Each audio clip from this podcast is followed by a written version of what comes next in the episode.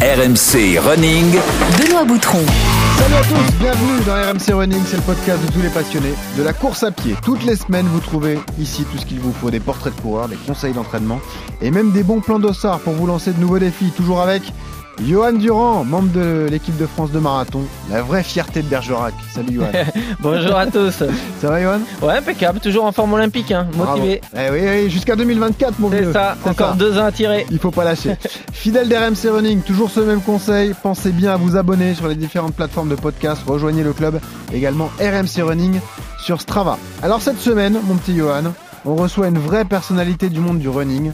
Nicolas Spies. Ça ne vous dit rien? Et si je vous dis running addict Ah oui Là vous voyez. Eh oui, ça vous parle. Celui qui a démocratisé les conseils en course à pied. Vous avez certainement scruté chacune de ses vidéos. À l'approche de vos objectifs, Nico qui est en direct avec nous du Canada. Salut Nico Salut, merci de m'accueillir. Ravi, on est ravi de t'accueillir. Je t'appelle Nico ou je t'appelle Running? Tu peux m'appeler Nico, ça, ça marchera très bien. Bon, merci d'être là. Euh, je précise que la séance va être adaptée à ton profil, un des nombreux chapitres de ton site et de tes vidéos, l'importance de l'échauffement pour optimiser la qualité d'une séance ou d'une compétition. Allez, enfilez vos baskets, attachez vos lacets, c'est parti pour RMC Running. Courir est un sport qui est accessible à tout le monde. J'ai lu attentivement le script cette nuit et je vous avoue que je suis un peu perplexe. Ah bon La bonne méthode pour commencer à courir, c'est de faire des entraînements qui soient vraiment courts et de s'arrêter avant que le corps soit dans la difficulté. Mais pourquoi tu fais ça, Jack Quand on parle de l'hiver au Québec, beaucoup imaginent les belles journées ensoleillées et la belle neige fraîche. Mais la vérité, c'est que les conditions sont rarement comme ça. C'est pas possible. Il faut au moins, moins 8000. L'hiver est rude, il ne pardonne pas les baisses de motivation. La nuit, le froid, la neige, le verglas, si c'était facile, il n'y aurait pas de fierté dans la réussite. Félicitations. Je crois qu'il fait moins 18 et euh, là il n'y a pas de vent ici, mais si je croise un couloir avec du vent, ça va être ressenti moins 25. Non, non, mais c'est dingue cette histoire Quand on a 15, 20, 25 cm de neige qui tombe comme ça, en plus il fait pas froid, il doit faire euh, 1 degré environ. C'est super agréable. Mais il est fou ce mec La Reine des Neiges, il a osé Geoffrey Charpie notre producteur, bravo également à Julie Leroux, notre réalisatrice. Nicolas Spies, alias Running Addict, est donc en direct avec nous. C'est notre ours polaire installé au Canada. Euh, quelle heure il est chez toi, Nico, là, à l'heure où on enregistre? Il est 9h30 euh, du matin à peu près là. Oh, bah ça va. Euh, Johan, est-ce que tu connais Running Addict? Est-ce que tu as déjà vu une de ses vidéos? Bah ouais. Tu vois, c'est ce qui est dingue, c'est que euh, des fois, même en tant que professionnel, tu sais, on veut regarder des vidéos de course ou des fois, on nous demande des conseils, donc on va taper sur Google euh, euh, pour préparer une émission ou autre, comment bien s'échauffer ou les trucs comme ça, et Running sur qui Addict, on tombe, bam, bam. boum, Running Addict. Donc bravo. Ça, c'est un beau compliment, Nico. Ouais, bah oui, c'est clair. J'essaye d'être de parler un peu à tout le monde, de vulgariser, euh, vulgariser les concepts qui sont parfois expliqués de manière euh, trop scientifique pour les amateurs. Donc ça fait plaisir quand euh, quand on entend ça. La même question qu'à tous nos invités, Nico. Pourquoi tu cours? Hmm, c'est une grande question ça. ben moi je cours parce que ça me fait du bien, ça me permet d'évacuer évacuer euh, un trop plein d'énergie, du stress, tout ce que tout ce qu'il peut y avoir euh, dans le quotidien. Aller courir, ça permet de, de se recentrer, de se de recentrer sur soi-même, sur euh, sur son environnement et d'avoir euh, juste la course à pied en tête. Et euh, moi j'ai besoin de ça pour euh, pour vivre le reste intensément. T'as vu, Johan, ce que c'est qu'un mec carré habitué à la Ah ouais. com Les réponses carrées, Tac. précises, bim bam boum, hop, c'est réglé. Bravo, Nico. Allez, on attaque ton CV de coureur. RMC. Le CV de coureur. Tu as quel âge, Nico? J'ai 33 ans. Et tu cours depuis quand alors Alors je cours depuis que j'en ai euh, 17, donc ça fait bah, 16 ans. Ça fait bientôt la moitié de ma vie que je cours maintenant. Ah ouais, c'est une façon de voir les choses. Je cours depuis la moitié de ma vie. Ah ouais. Euh, tu cours combien de fois par semaine alors Alors en ce moment, là, j'ai augmenté un petit peu le volume. Je suis sur du 6 à 7 fois par semaine, mais Ah euh, en général, c'est plutôt autour de 5. Ça représente combien de kilomètres, Nico Ben, entre, selon les périodes de l'année, entre 50 et 50 et 100. Ah, t'arrives à 100 sur des prépas marathons alors Ouais, là sur euh, fin de prépa marathon, je vais avoir des semaines à, à 100 kilos. Ok. Est-ce que tu as des records perso dont tu es fier? Euh, ben oui, on est toujours. Enfin, on doit, je pense qu'on doit toujours être fier de ces records perso parce que ça représente ce qu'on avait à donner le, le jour J. Et euh, je te dirais que bah, le dernier en date pour moi, c'était euh, c'était un marathon. C'était le quatrième pour moi et c'était la première fois que j'atteignais un J'atteignais un, un marathon sans finir à l'agonie, donc euh, cette sensation est super agréable. Et plus que le chrono, c'est ça que je retiens. en De fait. pas heurter le mur. Bon, on veut quand même le chrono. Exactement. Euh, 2h44 et des, Ah ouais. des brouettes 2h44 30. Plus de C'est bon. 15 à l'heure. Bravo. Ouais. Ouais. Ouais, 15 et demi à l'heure, non C'est pas ça? À peu près. Euh, donc c'était ta dernière course disputée, Nico? Exactement. Après, il y a l'hiver qui est arrivé. Ah oui, j'imagine. Après, tu hibernes. Euh, quelle sera la, la prochaine alors Ça sera le marathon de Boston. Ah, sympa. Marathon de Boston. Ok. Quelle est ta séance d'entraînement préférée Euh, je dirais la séance de seuil. Quand on, quand on est en forme, c'est une séance qui est, euh, qui est à la fois confortable et difficile. Enfin, j'a- j'aime beaucoup ce genre de séance-là. Et celle que tu détestes alors Euh, la sortie longue, si elle est à allure constante. Ah oui, une allure régulière, ça te. Tu veux du changement de rythme. Exactement. T'as peur de t'ennuyer. Ok. C'est ça. Et ben voilà, vous en, vous en savez plus sur euh, Nico Spice, Nicolas Spice, alias Running Addict. Il est en direct avec nous. Euh, je le disais, pour vous euh, justement euh, placer qui est euh, Nico. Running Addict, c'est 250 000 pages vues tous les mois, 131 000 abonnés sur YouTube, 15 440 abonnés Strava. Ça, c'est beau. hein. Mais évidemment, j'ai envie de te poser la question que tout le monde se pose, Nico. Qu'est-ce que tu fous au Canada? Bah, la réponse, c'est que je suis parti au Canada avant même euh, que de, vraiment travailler sur, sur Running Addict. Donc, c'est euh, indépendant de tout ça. C'était une, une envie d'aller euh, d'aller découvrir une autre, une autre culture, un autre pays. Et, et au final, bah, on était parti pour six mois, un an, et on est resté. Et ça fait huit ans maintenant qu'on est là. T'aurais dû choisir ski de fond addict. Ah ouais.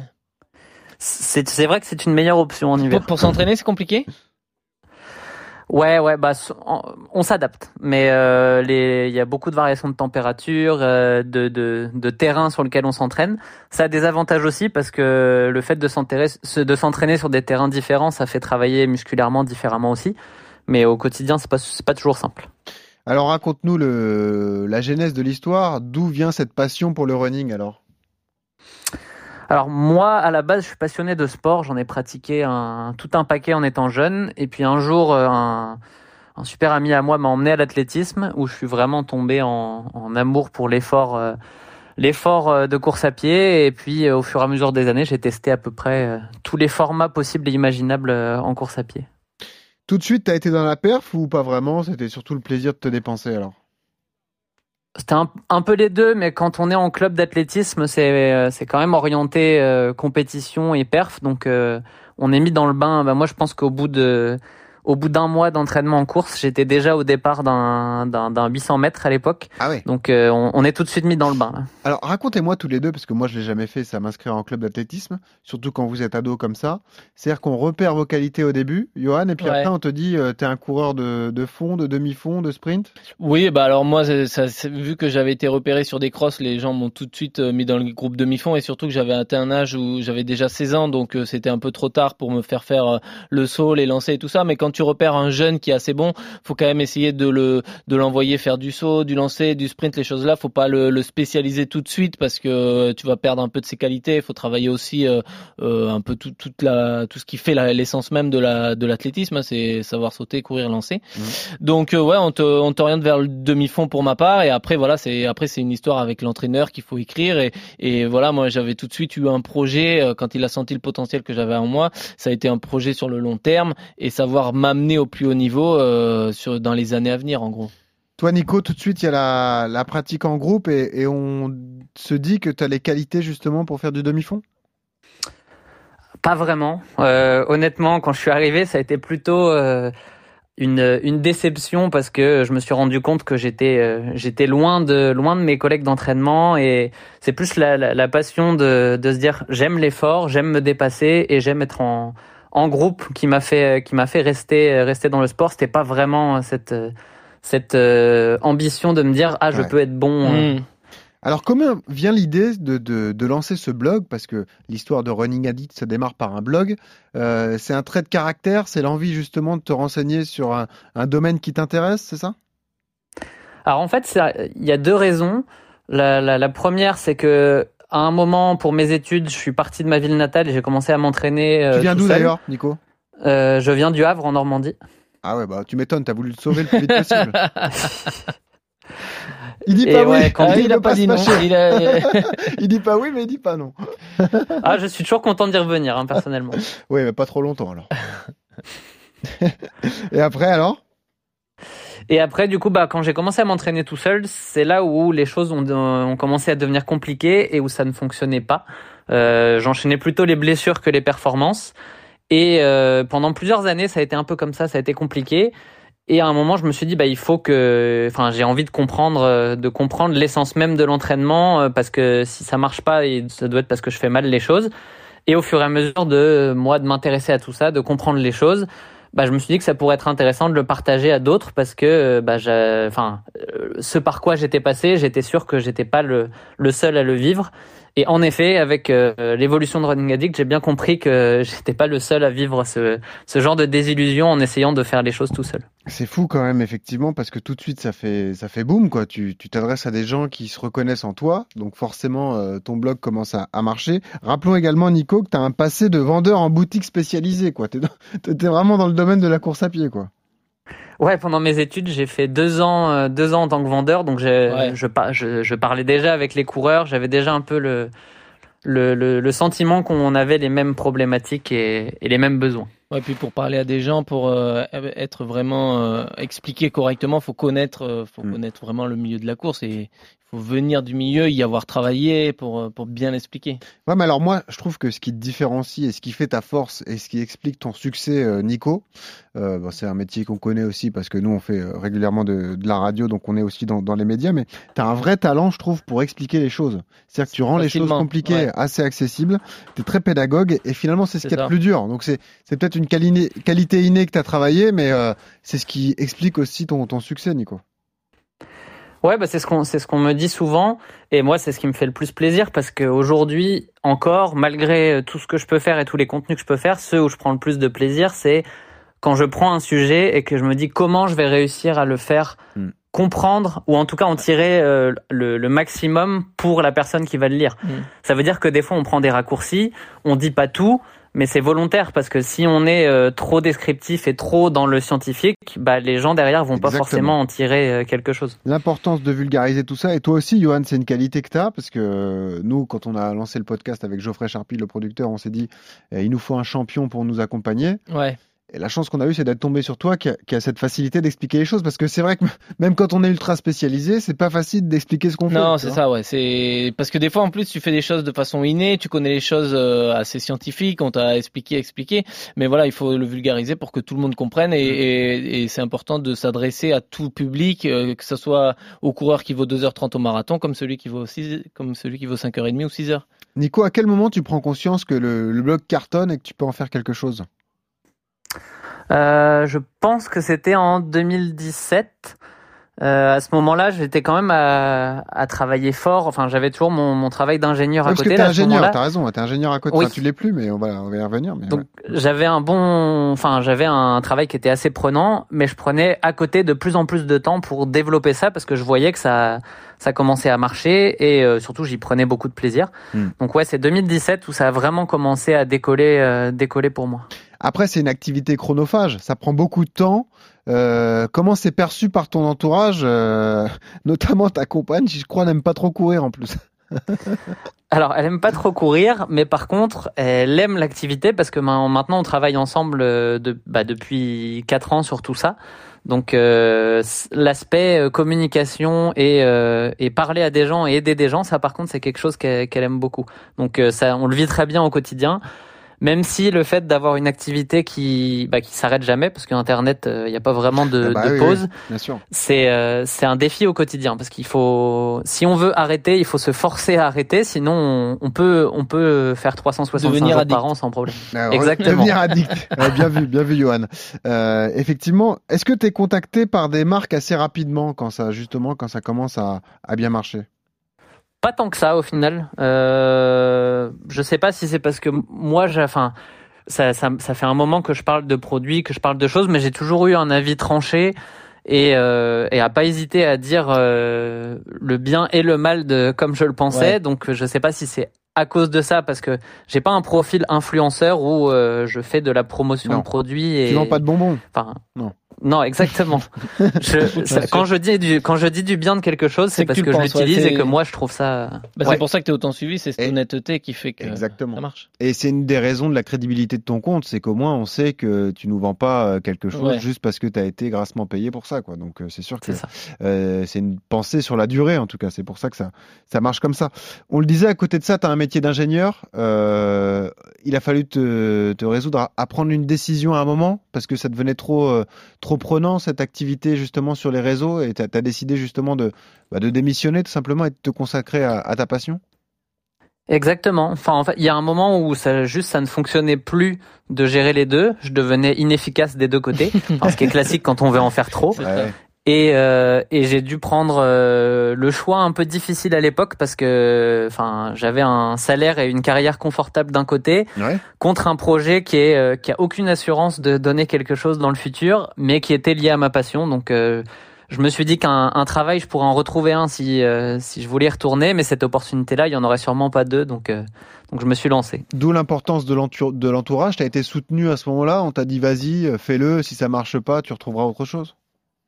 Ouais, on m'a, en tout cas, on m'a pas, euh, on m'a pas dissuadé de le faire, et ça, c'est sûr que ça, ça aide beaucoup. Alors, effectivement, tu donnes des avis, tu donnes des conseils, mais forcément, il y a ta vie d'athlète qui est scrutée. Hein, ça, il, il faut en parler. Tes chronos descendent, donc c'est une bonne nouvelle. Est-ce que c'est une étape essentielle pour la crédibilité, justement, de toi aussi, personnellement, progresser en course à pied? Bah, je pense que c'est forcément un plus parce que bah, si on donne des conseils, le meilleur moyen de montrer qu'ils sont efficaces, c'est de, c'est de montrer que sur soi ça, ça fonctionne, même si, enfin, le, le, fait de valider une théorie sur une personne, ça veut pas dire que sur la masse ça, aura le même effet, mais, enfin, je pense que c'est toujours quelque chose d'intéressant. Et puis, moi, la progression de mes pro- des- de mes chronos, l'entraînement, c'est enfin c'est une passion à la base. Donc je le fais euh, ça a deux objectifs mais l'objectif numéro un c'est quand même moi de de, de m'accomplir en tant que personne. Et, euh, et j'y prends un plaisir euh, un plaisir fou donc euh, si ça peut aussi profiter euh, à Running Addict tant mieux Est-ce que ça te met une pression supplémentaire au départ d'une course? Est-ce que tu te dis Et il fait les selfies avant, Ouais, non, après, mais- donc, ouais, euh, c'est ça, ouais. Est-ce que tu te dis, j'ai, j'ai peur de décevoir, j'ai filmé toute ma préparation marathon, là j'y suis, Ouais. j'ai dit à tout le monde que je visais mon record.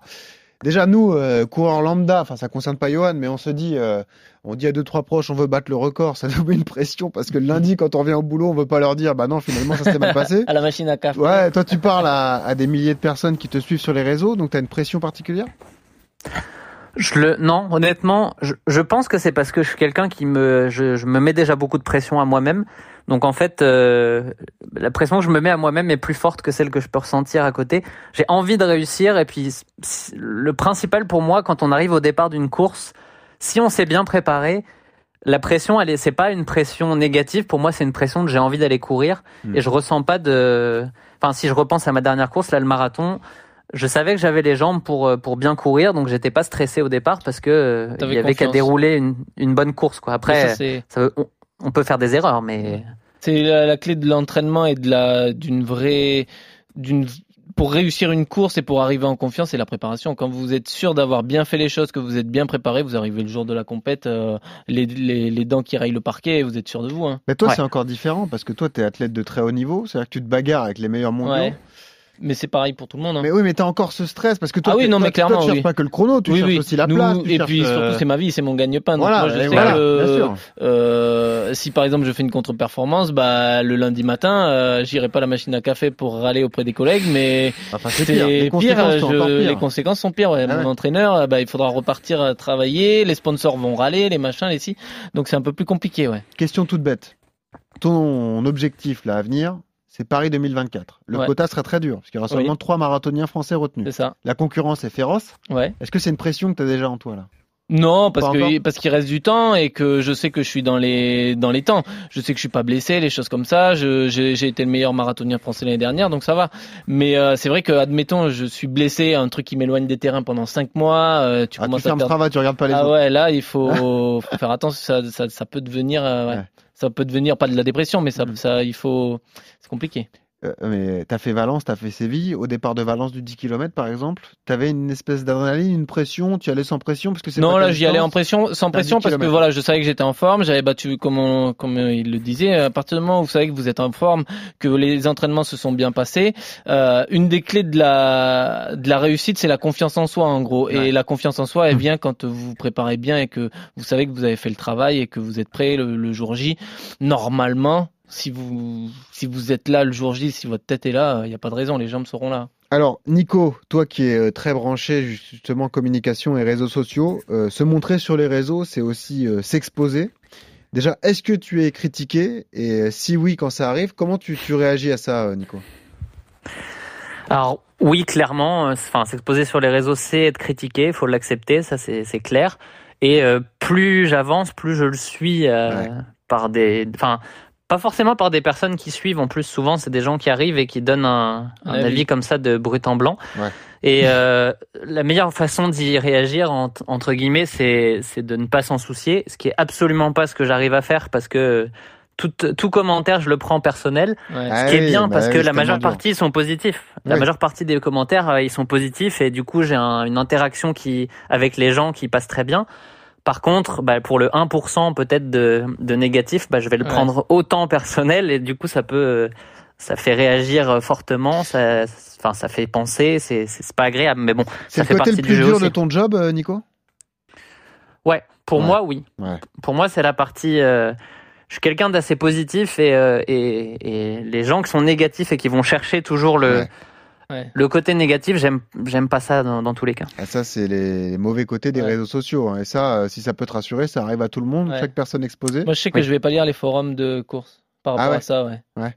Parce que là, t'as toujours des mecs, euh, Des- bah, oui, qui, des en plus, jaloux, ils ont que ça, bah, ils ont que Ah ça à faire. Tu sais, t'as l'impression que c'est leur, euh, Bien sûr. c'est, Ouais, non, mais c'est juste critiquer pour c'est critiquer. critiquer pour c'est de la critiquer, ouais, c'est jamais, euh, Ouais, ouais, bien sûr. Euh, Nico, est-ce que tu as des belles histoires à nous raconter? Tu as un site euh, Running Addict qui est très bien fait, euh, qui est très complet, tu as des plans d'entraînement, tu as tout ce genre de choses, toutes les vidéos explicatives. Est-ce que tu as de belles histoires, des personnes qui viennent te voir, te raconter euh, qu'effectivement elles ont suivi tes plans et qu'elles sont arrivées à leurs objectifs? Est-ce que ça, ça c'est quand même une récompense incroyable? Ah ouais, ouais. Honnêtement, ma plus belle histoire récente, c'est euh, bah, avec euh, Campus Coach, qui est l'entreprise qu'on a développée, qui crée Ouais. des, plans, des plans d'entraînement individualisés. On a été sur le salon du marathon de Paris en octobre. Mhm. Et pour la première fois, j'étais sur un salon où j'avais un peu l'opportunité que les gens viennent me parler. Je suis resté pendant trois jours. Et pendant trois jours en continu, euh, pendant toute l'ouverture du salon, il y a des gens qui faisaient la queue pour venir me parler, me parler de leur réussite et de comment, ils, avec les conseils qu'on apporte, ils ont réussi à soit battre leur record, soit se mieux se sentir en courant. Et euh, enfin, c'est c'est fou à quel point quand on reçoit ça, on se, on se, on se rend compte en fait de, de comment on aide les gens. Et je pense que ça c'est, euh, c'est pour ça que j'aime ce métier. C'est que la, la principale caractéristique, c'est qu'en fait, on aide des gens à mieux se sentir Ouais. au global. Et ça, c'est, euh, ça, c'est génial. Dis-moi, au salon du marathon de Paris, tu as vu le portrait haut comme la tour Eiffel de Johan Durand, du coup? Oui, je l'ai vu. euh, il, est, il est difficilement loupable.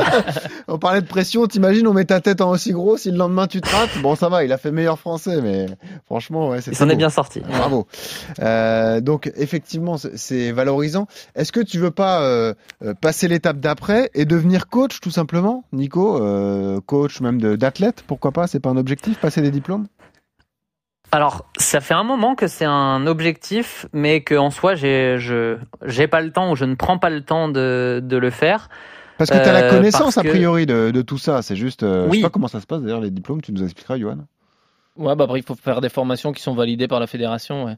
Il y a de différents degrés de, de après tu des spécialités, tu vois, si tu prends degré euh, demi-fond, spécialité demi-fond euh, ou running, bah tu peux entraîner que du, du demi-fond ou du running, tu peux pas entraîner le saut en longueur ou le Oui, sprint. c'est- bah ça, oui, d'accord. Mais euh, non non ouais, après euh, c'est des formations qu'il faut passer à la fédé, ouais. À suivre et à valider, quoi, Mm. comme, euh, comme les diplômes d'entraîneur. Ouais. Ouais. Nico, vas-y, je t'en prie. Bah, du coup, moi, ce que j'ai plutôt préféré faire euh, avec euh, avec euh, Campus, c'est m'associer à quelqu'un qui a les diplômes de coach et qui, euh, enfin, qui a tout ce qu'il faut pour pour le faire. Et du coup, on travaille ensemble, on travaille ensemble sur les contenus, les plans d'entraînement et et bah, en soi, j'ai pas besoin de mettre ma légitimité en tant que de- que coach non diplômé là-dessus, puisque je suis associé avec quelqu'un qui le fait. Et pour moi, la, enfin, les, les, l'expérience et j'ai toujours dit que l'expérience était aussi importante que les diplômes. Je le disais déjà pour mon diplôme d'ingénieur à l'époque, que c'est pas parce que quelqu'un n'était pas ingénieur qu'en fait il, était, il pouvait pas être meilleur qu'un ingénieur. Je pense la même chose dans, dans l'entraînement. En fait, il y a les. Je dis pas que les coachs euh, diplômés c'est pas c'est pas important de l'être parce que ça apporte une structure, une base qui est hyper importante. Mais on peut aussi en tant qu'autodidacte Ouais. aujourd'hui apprendre tellement de choses Sur le via terrain. euh, ce qu'on vient sur le terrain, sur euh, les, les études, les livres. Enfin, il y a, il y, a, il y a tout un tas de contenu qui nous permet d'apprendre. Et oui, l'expérience est hyper importante après pour euh, pour pour y arriver. Et surtout quand on parle à des amateurs. Enfin, l'expérience des amateurs, elle est, elle est différente de ce qu'on peut retrouver quand on va parler à des athlètes euh, plus expérimentés aussi. Bravo Nico, c'est la stratégie que j'ai choisie. J'ai recruté Johan Durand, comme ça je me planque derrière lui. Comme ça, tous les conseils, tout ça, C'est lui qui les donne. C'est sa responsabilité. Et au moins, quand les gens voient qu'il perd et qu'il il bat des, des records incroyables comme à Valence sur le 10 km, comme ça ils se disent Ah ouais, il est pas mal ce coach finalement. Euh, Est-ce que ça t'arrive, Nico puisque tu es dedans toute la journée, un peu comme Johan, mais Johan lui se concentre sur l'entraînement. Bon, il travaille un peu pour RMC Running, on va pas se cacher. Euh, Est-ce que tu jamais euh, lassé par justement le monde de la course à pied? Est-ce que tu te fais des coupures pour euh, penser à autre chose un petit peu? Alors, euh, à la base, oui. Enfin, il y a jusqu'à il y a deux ans, je faisais, en- je faisais régulièrement des coupures, une semaine à partir quelque part et à et à couper un peu pour repartir en pleine forme. Disons que les derniers temps ont été un peu plus compliqués pour euh, pour se déplacer et pour faire ça, donc euh, Ouais. j'ai un peu été enfermé dans une bulle euh, constamment à travailler sur sur tout ça, qui a été un peu néfaste euh, en termes de santé euh, personnellement. Ça s'est vu l'année dernière, et je pense que c'est important de, de couper. Il faut, je, je- cette année, un de mes objectifs, c'est de le faire plus parce que même si c'est une passion et que c'est un domaine hyper intéressant, bah à la fin, euh, on peut pas faire euh, la même chose 365 jours par an Bah sans couper. C'est comme dans l'entraînement, en fait, on peut pas être à fond euh, toute l'année, sinon, euh, sinon ça fonctionne pas. T'as un rythme d'une vidéo par semaine, c'est ça, en gros? Ouais, on va essayer de revenir à deux cette euh, cette année. Ah ouais. Ah ouais. Parce que euh, ce dont les gens se rendent pas compte, Nico, c'est que la vidéo montée, ok, elle est bien, elle fait 3 minutes, etc. Mais il y a tous les rushs, Ah ouais. Toutes les périodes d'enregistrement, euh, la façon de filmer, euh, tout découper. euh, C'est c'est un vrai travail, quoi. Faut même une vidéo de 5 minutes, il faut passer des heures pour la, la découper au mieux, quoi. Ouais, ce que je dis souvent, c'est que c'est, on regarde pas selon la qualité finale, mais c'est à minima une heure de travail par minute de vidéo. Et ça, c'est un grand minimum, en fait. Eh ouais. Exactement. Tu vois, on a reçu euh, euh, il y a quelques semaines euh, Thibaut et Cédric qui a fait le montage sur euh, le marathon couru les yeux bandés. Mm. Pareil, au niveau du montage, 20 minutes de doc, ça leur a pris euh, des nuits entières, effectivement, à- travailler 5 jours entiers, effectivement, pour. là, là, lui, il faut sujet. qu'il trouve les des sujets qui puissent En passionner les gens, qui en puissent, plus. que ça, qui puissent être hyper intéressants. Exactement. Parlons du, du sportif, Nico. Quels sont tes objectifs à venir? Le sub 40 2 40 sur marathon? Ouais, donc euh, j'ai deux marathons cette année, Boston et Berlin. Ah Donc Boston, c'est pas forcément le marathon à chrono, c'est plus un marathon euh, expérience parce que c'est euh, c'est le plus vieux marathon Ouais, existant ouais. et il y a une ambiance de fou. Donc, lundi en plus. Si je...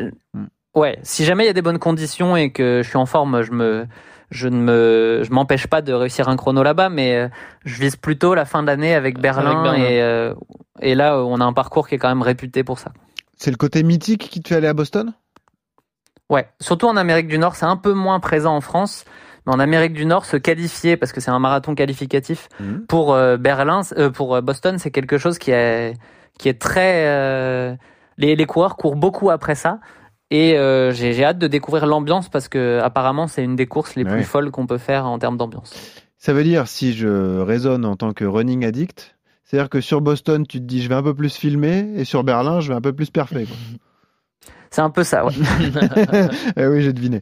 Euh, on peut rappeler d'ailleurs que tu sorti un livre, hein, euh, Progresser en course à pied sans se stresser, euh, qui marche très bien d'ailleurs. Donc, si vous voulez y aller, on peut le c'est un livre qu'on peut télécharger sur Internet, Nico. Hein? Ouais, c'est un, c'est en fait sur mon site, euh, bah il y a régulièrement un petit pop-up qui vient le, le proposer. Tout le temps. Et en, en envoyant son, son email, bah moi je renvoie le, le petit livre. C'est, c'est 25 pages. hein. C'est quelque chose qui donne juste les bases. Mais une fois, enfin, ce que je dis souvent, si on respecte ces bases-là, bah, on a déjà 80% du, du travail euh, qui est réalisé. Après, euh, l'entraînement, il y a plein de spécificités, mais la base est tellement importante Mm. que faut commencer par ça. Toujours sous le ton euh, de ta devise, on la rappelle, s'entraîner sérieusement sans se prendre au sérieux. Exactement. En pour des, c'est moins le cas pour euh, pour Johan, mais pour des amateurs, je pense que c'est important de toujours garder ça en tête. C'est on fera jamais de, des, des podiums. On va, c'est pas notre vie la, la, la- les compétitions. Donc euh, moi un petit peu, mais c'est pas les, en soi c'est pas les compétitions qui sont ma vie. Donc euh, il faut qu'on garde cette euh, ce plaisir de, de s'entraîner et de faire les courses et pas se mettre une pression qui est euh, disproportionnée par rapport à, au fait que c'est un loisir. Alors, pardon, parle pour toi, mais euh, Johan Durand est en train de me faire une préparation semi-marathon de Paris. Moi, je vise le podium. Hein. Euh, Ouais, je le dis, il va je battre les Kenyans. Je, je pense que je vais prévenir les gars. Iten, attention. Si jamais je prends un bon départ, attention les gars, j'arrive. Si tu t'échauffes bien. Allez, justement, on attaque la séance. RMC, La séance. Et oui, monsieur Durand, c'est une étape essentielle, cruciale pour atteindre ses objectifs. Éviter les blessures et optimiser son potentiel. L'échauffement, ça paraît tout bête, mais c'est très intéressant et très important. Le running reste un sport traumatisant pour l'organisme et il est essentiel de se préparer à souffrir. Johan, ça paraît tout bête, mais les intérêts sont évidents. Diminuer le risque de blessure et ça. se donner les moyens d'aller chercher la meilleure perf possible aussi. hein. Exactement, ouais, c'est hyper important de s'échauffer. Euh, moi, je viens d'un sport, du, du foot, où on faisait euh, un tour de terrain Rien. et après on tapait dans le ballon comme Talon aux des fesses, crac. talons fesses, Et frappe crac, au but. on partait, frappe au but, Ouais. et après il y avait ischio dans la boîte à gants. Et et- voilà, c'est ça. Et un mois d'arrêt. Ah ouais, non, quand j'ai démarré dans la course à pied et qu'on m'a fait faire 20 minutes de footing avant la séance, j'ai dit mais ils veulent nous fatiguer, euh, c'est quoi ce sport? Et au final, j'ai très vite compris qu'en fait c'était ça la base, c'est-à-dire que euh, si vous voulez euh, bah, pas vous blesser, si vous voulez arriver actif au moment de votre entraînement, ouais, il faut chauffer les muscles, chauffer le cœur, et pour ça, ça passe par du footing, des étirements, des gammes, tout ce qu'on, tout ce qu'on, tout, tout ce qui existe. Surtout, les gars, ça nous est tous arrivé d'être pressés par le temps, d'avoir une séance de fractionné à faire, de limiter l'échauffement Ouais. et d'être asphyxié au bout Ah de la ben- deuxième série et de se dire qu'est-ce que je suis bête en fait ça sert Ah ouais. à rien du tout ce que je suis en train de faire C'est ça, le- l'échauffement en fait c'est préparation, euh, préparer ses, ses muscles à l'effort, préparer son, son cœur à voilà à courir et du coup ça va augmenter la circulation sanguine, euh, vous allez augmenter votre température musculaire, vos muscles vont être plus aptes à, à, à, à consommer de l'oxygène et tout ça. Donc c'est vrai que c'est important de courir 15-20 minutes, euh, alors à allure réduite, hein, mais de commencer à courir, de faire derrière des étirements actifs, des gammes de course, des montées de genoux, toutes ces choses-là pour euh, bien vous préparer à l'effort. quelle est ta routine à toi Johan Durand? Là je parle au sportif de haut niveau hein, pas Bah, au coach Moi, ma routine, en plus, c'est une routine euh, qui est assez longue parce que voilà, je sais que je vais prendre euh, allez 40-45 minutes avant de démarrer ma séance. C'est-à-dire Ah. que je vais partir, je vais faire déjà 25 minutes de course. 25 minutes de footing. Alors c'est- généralement, vu que je vais courir à 12 à l'heure, ça va me faire 5 km. Derrière, je vais commencer par faire trois accélérations pour mettre le cardio en route. Trois accélérations euh, progressives. Quoi, Donc 100 là- mètres? ouais, sur 100 mètres, voilà. Et euh, voilà. Derrière, après, je vais prendre le temps, je me repose un peu, je fais des étirements actifs sur une barre. Pas d'étirements statiques avant euh, avant une séance d'entraînement, avant une séance de, de fractionné, que des étirements actifs pour vraiment préparer les c'est muscles. quoi un étirement actif alors Bah, c'est des euh, balancers de pieds, euh, des Ah, étirements de mollets en excentrique, des choses comme ça. euh, euh, et puis après, c'est surtout tout un travail de gamme, du coup, avec les montées de genoux, les talons fesses. euh, même je travaille sur les bras et tout ça. Je prends le temps euh, de, de, de, de mettre aussi de la crème. J'ai oublié d'en parler, mais moi, je suis quelqu'un qui, même surtout l'hiver, là, qui met de la baume chauffante sur les muscles Le pour. Préparer exactement pour préparer les muscles à l'effort. Euh, tout ça plus après je fais voilà je fais les gammes je me change je change de t-shirt Enfin, j'ai une vraie routine d'un mec euh, qui a le temps. Alors je suis voilà je suis sportif professionnel donc c'est j'ai pas le droit de me notre blesser ami sur Nico aussi fait ça par moins 25 au Canada Bah, et ouais, de geler il dehors. a le temps de se geler. Ouais. Mais c'est vrai que c'est c'est hyper important d'avoir sa propre routine, ses habitudes, et c'est vrai qu'après une fois qu'on l'a ancré, bah c'est difficile de de l'enlever, ouais. alors la routine de Nico d'ailleurs dans sa vidéo est très intéressante notamment l'importance des gammes. Nico euh, rappelle-nous rapidement les gammes que tu préconises avant de démarrer une séance Alors moi littéralement les gammes ça fait partie de mon de mon échauffement depuis toujours parce que j'ai démarré par l'athlétisme et enfin je pense que dans tous les clubs on apprend les gammes en, fin d'échauffement après le, le 15-20 minutes de, de footing.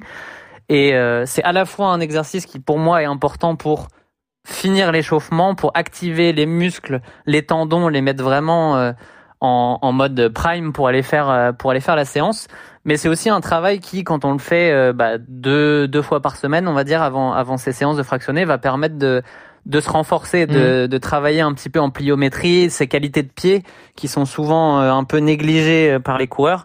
Qualité de pied, c'est hyper important si on veut, si on veut être efficace sur, sur, sur ces courses, sur ces séances. Et du coup, ça me permet d'en faire régulièrement. Et, euh, et, et en général, ça permet aussi d'aller faire un geste un peu plus euh, un peu plus complet parce que quand on fait des montées de genoux par exemple, bah on va monter on va monter le genou beaucoup plus que euh, quand on fait euh, sur son footing avant le genou il monte pas en fait. Mm. Donc euh, on va aller travailler l'amplitude maximale de de notre corps qui va permettre que ensuite quand on est sur sa séance, bah euh, ça ça puisse fonctionner à plein régime. Donc les montées de genoux pour euh, pour l'avant, les talons fesses à l'arrière, on va avoir euh, les jambes tendues qui vont permettre aussi d'aller vraiment travailler sur le, le la dynamique du pied au sol. Puis après, enfin, moi, je- j'en fais un, j'en fais un peu plus que ça. L'hiver, clairement, je fais pas la série complète, comme tu le disais, par moins 25. On limite un petit peu parce que euh, le, le but, c'est aussi de pas avoir froid avant de démarrer sa Ah oui. séance. Sinon, on a perdu le bénéfice Ah de ouais. l'échau- le bénéfice de l'échauffement. C'est sûr. Mais, euh, mais ouais, déjà répéter ces trois bases-là. Après, on peut faire un peu de pas chassé, un peu de, de course en arrière. Euh, L'exercice que j'appelle la carioca, qui est un peu euh, difficile à expliquer comme ça euh, On à l'oral, la mais euh, Ouais. c'est ça. Non, mais on la mettra sur notre compte RMC Running, le club RMC Running sur Strava. De toute façon, euh, on relaiera ta, ta vidéo d'échauffement, effectivement, parce que elle est assez bien expliquée. Mm. On voit toutes les gammes euh, qui sont euh, illustrées, euh, Nico. Les gars, là, c'est bien. On parle de séance de fractionnés. On s'organise comme on peut. On va sur la piste. On est tranquille. On est tout seul. Ah, le jour de la compète. Allez, voilà. C'est On le veut perfer. On veut perfer sur un 10. On veut perfer sur un semi. On veut per- perfer sur un, un marathon. C'est toujours galère. On est là, on arrive, il y a du monde, on fait ses petites gammes, ses petits machins et tout. Sauf qu'on rentre dans le sas, monsieur Durand. Nous, on n'est pas en élite. Désolé. Nous, on n'a pas la place pour continuer à garder le cœur à un peu, C'est vrai. à un rythme un peu élevé. Comment on fait? Comment on évite les pièges du sas sur un marathon, sur un semi ou sur un 10 Et comment on évite justement que le, le cœur retombe et qu'on soit asphyxié euh, au bout de au bout d'un kilomètre Bah, je, pense que voilà. Alors après, ça, dépend des, marathons et des, des organisations de courses, mais voilà, il y a des, des horaires sur les sas. Et c'est vrai que je pense qu'il faut il faut essayer de rester déjà le plus chaud euh, possible, euh, donc le plus couvert possible jusqu'au dernier moment, et surtout essayer de, même dans le sas, de continuer à trottiner un petit peu, de trouver un petit espace pour bah, faire des montées de genoux sur Quitte à place, des sur place, quitte par à exemple piétiner Ouais. sur place, ouais, continuer à, à essayer de garder un petit peu le, le côté musculaire, le continuer à le chauffer un petit peu, parce que voilà, le, le pire c'est de, de, de rester statique pendant 10 minutes, un quart d'heure Bah et oui. de démarrer. Euh, alors si ça vous arrive, bah essayez de démarrer en douceur, d'essayer de démarrer de façon progressive, histoire Le de chrono, monsieur Durand, ouais, le chrono mais non, mais les- le temps que vous allez, si vous jamais vous mettez votre cardio à 180 au bout des 500 premiers mètres, bah vous allez forcément perdre du temps. Alors que si vous partez lentement et progressivement et que vous vous dites, bah les, les surtout sur marathon, hein, Ouais. si je me dis, bah je prends les trois premiers kilos pour euh, finir mon échauffement, terminer mon échauffement et partir euh, euh, peut-être 5 secondes moins vite, mais au moins pas me, me mettre le couteau sous la gorge, je Mm. pense que c'est une meilleure stratégie de course que partir à fond. Ouais. C'est vraiment là, le- au-delà du musculaire, c'est vraiment le, le cœur. là. Ah, c'est le cœur, ouais. Ouais. Si quand on n'a pas le temps de faire des petites accélérations, comme je le disais, des lignes droites avant pour faire monter le cardio, Mm. bah c'est un peu compliqué. Donc pourquoi pas sur, de façon statique essayer de, de, de, de continuer à chauffer sur le dans les sas, euh, c'est c'est un bon moyen quand même. Et surtout euh, essayer de rester le plus chaud possible, le plus couvert le jusqu'au dernier moment. Euh, tu fais pas comme nous quand même en élite. T'as pas le sac, Non. sac poubelle sur les épaules. Non, non, bah, Ah, bon. l'avantage de, des élites, c'est que voilà, du coup, nous, on peut faire des accélérations. Ouais, voilà. on fait des accélérations devant et on a le, on a le temps de se chauffer. Bon, ça va. Puis après, vous vous défiez du regard, quoi. C'est Voilà. ça. Et après, c'est ouais, le côté psychologique. Voilà, c'est ça. Nico, t'as des conseils à rajouter par rapport à ça, les jours de compète, pour euh, optimiser le potentiel, justement? Alors des petits détails, mais enfin Johan a, a- a cité tous les grands points importants, mais euh, il y en a un que euh, si les organisateurs de courses m'écoutent, ils vont pas m'aimer, mais moi en général je regarde les horaires limites pour rentrer dans le sas Oui. et euh, je me pointe vraiment, à la dernière dernier. minute. Quoi. Mais du coup, t'arrives c'est dernier ça. dans le sas. T'es Non, derrière. après, il joue des épaules, il se met Après, devant quand même. il bouscule. Voilà. Ouais, ça dépend en fait. Mais en général, moi, enfin, ce que tu disais, Johan, aussi tout à l'heure, c'est que le départ de la course, dans tous les cas, on a toujours tendance à partir un peu trop vite. Donc le fait d'être un peu euh, un poil en arrière ou euh, de se dire ah je pars un, poil doucement parce que je suis pas euh, forcément au top de mon échauffement, bah ça permet souvent de, de se dire ok j'ai perdu un peu de temps sur le début, mais c'est pas grave parce que c'est sur la fin de course en fait que ça, tout se joue. là, Et les joue. quelques secondes qu'on perd au début, bah, on pourrait les gagner au début, mais en général, on les repère x 10 à la fin. Donc, euh, le, le calcul, il est toujours d'essayer de, de finir fort et pas de démarrer fort sur une course. Si je peux me permettre un conseil personnel, parce que ça m'est arrivé lors du dernier marathon de Paris en octobre dernier. Moi, j'étais SAS 3 heures, donc un SAS où il y a beaucoup de densité. Ouais. Il y a tellement de densité qu'il y a plusieurs vagues dans les SAS. Yeah. Tu vois ce que je veux dire? Oui. Et donc, on était tous massés dans le SAS.